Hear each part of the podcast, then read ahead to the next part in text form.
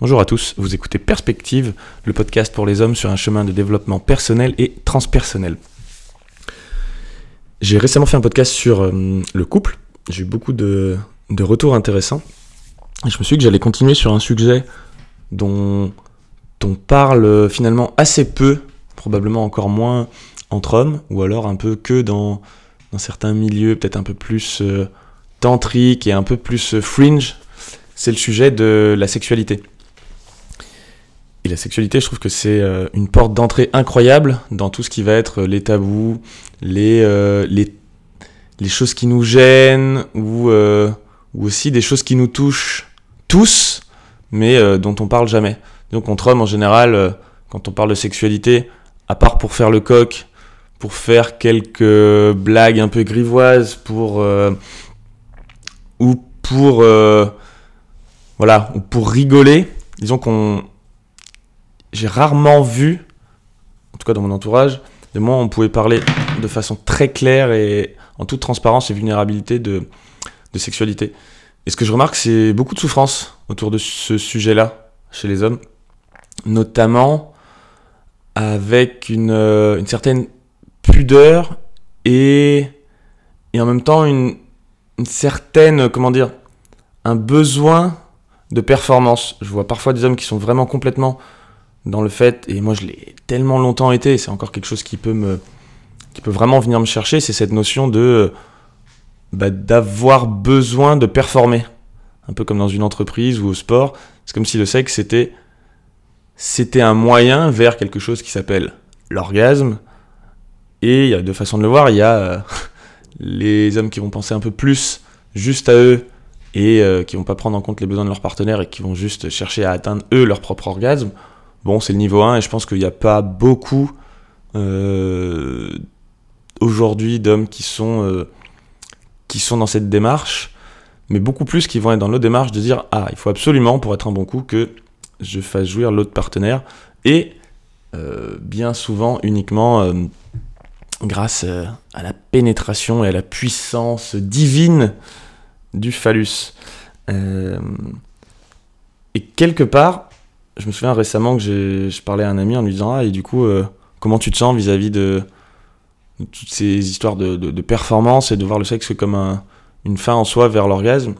Et sentis qu'il me regardait en mode euh, C'est-à-dire, genre, euh, il y a autre chose, ça peut être autre chose. Et je me suis rendu compte que, même pour moi, en vrai, c'est ça reste engrammé, comme si le but du sexe était forcément de voilà, d'atteindre l'orgasme. Sauf que alors, et, je comprends, il y a beaucoup de filles aujourd'hui qui, qui se plaignent euh, parfois de l'attitude des hommes, ou soit qui s'y, qui, s'y connaissent pas bien, qui savent pas s'y prendre, que, qui sont pas assez doux, qui sont trop ceci. Et, c'est vrai que, si on parle du patriarcat, il y a en effet, euh, les filles, vous avez grandi un peu avec l'idée de euh, moi je suis une princesse dans un monde de Disney, et puis le sexe, ça n'existe pas, et des choses où voilà, on voit un peu comme Blanche-Neige de façon très pure, mais il faut savoir que nous, les hommes, bah, on a aussi grandi euh, avec euh, comme euh, héros James Bond, Superman, où à l'idée on doit toujours être parfait, toujours tout réussir, être grand, beau et fort. Et, ça m'étonne pas qu'il y ait, je crois que j'ai vu les statistiques, il y a un homme sur cinq qui souffre d'éjaculation précoce. À mon avis, dans 99% des cas, ce n'est pas du tout une cause physique, mais bien une cause émotionnelle qui va être de stress et qui fait que le mec n'est absolument pas dans l'instant présent et dans la relation euh, de l'instant, dans ses sensations, mais purement dans wow, wow, wow, wow, wow, attention, il faut que je fasse bonne figure. Et en fait, ça devient non plus un acte euh, charnel et d'amour, mais euh, quelque chose qui va être de l'ordre de l'ego ou de l'ordre de, bah, de la performance. Et dès le début, avant même que ça commence, d'avoir ce sentiment d'être jugé. Et et du coup d'un manque de lâcher prise. Sauf que euh, bah, je pense qu'il n'y a jamais, euh, comme me l'a dit euh, quelqu'un récemment, il n'y a jamais aucun homme qui n'a réussi à faire jouir une, fille. Il y a juste des femmes qui acceptent et qui lâchent assez prise et qui, grâce, grâce à un homme, s'autorisent à atteindre l'orgasme. Et c'est d'ailleurs, dans bien souvent des cas, c'est impossible pour un homme d'aider une femme à atteindre l'orgasme si elle-même ne connaît pas son corps et qu'elle n'a pas atteint l'orgasme euh, elle-même en, en, se caressant. C'est-à-dire que si elle n'a pas assez de connaissance de son corps et si elle-même a des tabous et des, des réticences ou des, des choses qui l'empêchent de lâcher prise, tu peux être le meilleur amant de tous les temps, ça fonctionnera pas. Donc déjà, il y a un côté apprendre. L'amour, c'est un peu comme la communication. C'est 100%, enfin faire l'amour, c'est 100% de la responsabilité des deux. Il faut que les deux acceptent de prendre soin de l'autre et de lâcher prise et de réussir à être dans l'instant présent. Et surtout, c'est comme s'il y avait une notion de ouais, d'une course, de réussir à, voir les choses comme n'étant pas que une course à l'orgasme, même si ça peut être cool, ça peut être une belle cerise sur le gâteau, mais un peu comme dans la vie, apprendre à apprécier l'instant présent. Et l'acte d'amour en lui-même, c'est deux corps qui se mêlent, le masculin, le féminin qui communiquent, et c'est pas forcément censé être juste un orgasme, sinon, en fait, ça se transforme en une action mécanique vers l'orgasme, plus une espèce d'excitabilité ou, euh, une émotionnabilité avant. C'est-à-dire, euh, on est excité et en fait, le corps de l'autre nous sert juste à, à s'exciter encore plus jusqu'à ce que mécaniquement, derrière, on atteigne un orgasme réciproque.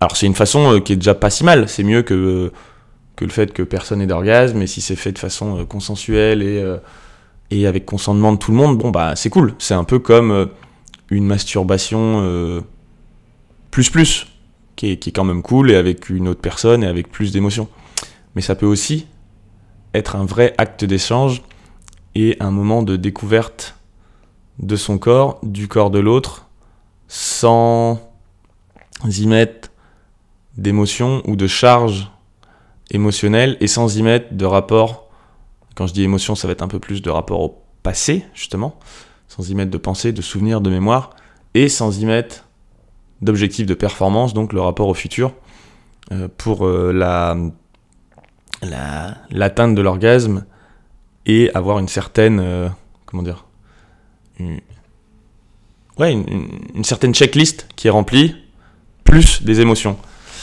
Ça peut être beaucoup plus que ça et encore une fois c'est déjà pas si mal et moi je pense que c'est la façon dont j'ai expérimenté ma sexualité pendant pendant longtemps et je pense avoir compris que c'est une façon dont beaucoup de gens expérimentent leur sexualité.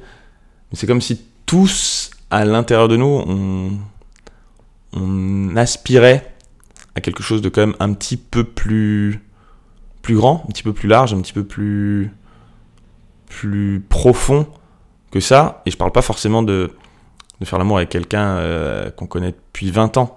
Même dans. C'est probablement plus facile, mais même quand c'est une personne qu'on vient de rencontrer, il y a toujours moyen de prendre plus son temps et de laisser de côté notre mémoire, nos émotions, euh, notre excitation mentale et le besoin de performance pour partager euh, un moment. Parfois, je trouve que c'est comme s'il y avait presque plus de d'instant présent et d'amour dans juste un baiser qui est bien fait et qui est langoureux et qui dans lequel on prend le temps versus un acte un acte sexuel dans lequel on rajoute justement toutes les projections qu'on a de nos fantasmes sur l'autre personne et le, besoin de, performance pour s'assurer que l'autre soit satisfait et euh, nous derrière euh, se faire plaisir.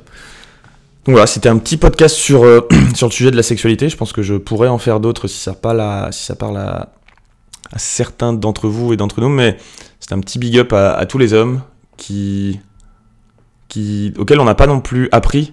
Moi, je sais que en tant que comme né dans les années 80, bah, j'ai été biberonné au porno. Quoi. On nous montrait euh, à l'école, euh, euh, t'as un cours d'éducation sexuelle où on te montre des graphiques pour t'expliquer globalement comment fonctionnent les organes sexuels, mais c'est tout. On te dit que c'est bien de mettre une capote, mais, mais voilà, il y a une telle pudeur qu'il n'y a rien qui nous est expliqué. Donc forcément, comment est-ce qu'on découvre ça? Enfin, en tout cas, ce fut mon cas bah, c'est grâce au porno sur internet. Et j'ai eu personne, aucun rôle modèle dans ma vie qui a pu m'expliquer, m'expliquer comment ça fonctionnait, à quoi, à quoi je devais m'attendre, quelles étaient les implications de tout ça. En fait, euh, tout, un, peu comme... Euh, il y a des choses qu'on nous enseigne. J'ai un peu l'impression que les plus importantes, on nous les, on nous les enseigne pas. Et du coup, la socioculture se charge de nous les transmettre, mais sous une forme qui est complètement fake. Et le porno, c'est justement le règne de, du fake. Ce sont des acteurs qui bien souvent font semblant, qui, pour avoir euh, toujours plus de vues, font des choses toujours plus extrêmes. Et même si on est tous conscients qu'en général on fait des choses légèrement différentes dans notre sexualité, on est forcément quand même impacté là-dessus. Et je pense qu'une des, des premières choses à faire déjà pour avoir une sexualité relativement normale, c'est euh, de lâcher cette espèce d'addiction au porno, d'oser vivre les fantasmes qu'on a réellement, même s'ils viennent parfois du porno, mais de les faire euh, en conscience et avec euh, la conversation qui nécessite avant d'avoir un consentement mutuel et une exploration mutuelle, une confiance pour s'autoriser à tester tout un tas de trucs qu'il y a dans le porno. Parce que, je sais pas toi qui m'écoutes là, mais à mon avis, je, serais prêt à parier qu'il y a une dizaine de vidéos que tu regardes de temps en temps et que tu n'as jamais osé réaliser ce qu'il y avait dedans avec tes partenaires, voire même que tu n'as jamais osé en parler. Et quelque part, je dis pas forcément qu'il faut le faire, mais ça pourrait déjà être un super challenge de développement personnel que d'aller euh, oser explorer et poser quelque part que ça, ce sont des fantasmes euh, et, de trouver le moyen de communication pour, euh, pour pouvoir les explorer. Et ce qui est paradoxal, c'est les femmes aussi, du coup, au final, ont été un peu élevées à une certaine façon au porno, que ce soit en le regardant directement ou que ce soit par la façon de faire des hommes qui, euh, qui globalement sont attendus de diriger l'acte, de prendre les devants, qui eux ont cette référence. C'est comme si je pense qu'il fallait tout comme on peut apprendre euh, à l'école, on va apprendre à écrire, on va apprendre à compter, on peut apprendre un nouveau métier, on peut apprendre une nouvelle compétence. Je pense que faire l'amour, c'est une compétence, c'est une skills. En tout cas, c'est quelque chose qui s'apprend. Il y a C'est une sorte d'art avec une partie euh, théorique et une partie pratique et qui, dans le fond, euh, ne nous est jamais vraiment transmise de par tous les tabous que les générations euh, se transmettent, se transmettent sur la sexualité. Et je pense que beaucoup de gens en souffrent sans jamais vraiment en parler, ou alors se contentent de quelque chose et, leur fantasme est toujours mieux que ce qui va se passer dans la réalité. C'est normal parce que la réalité est censée être complètement différente de ce qu'on va avoir dans nos fantasmes qui nous ont été inculqués par des choses qui sont fake.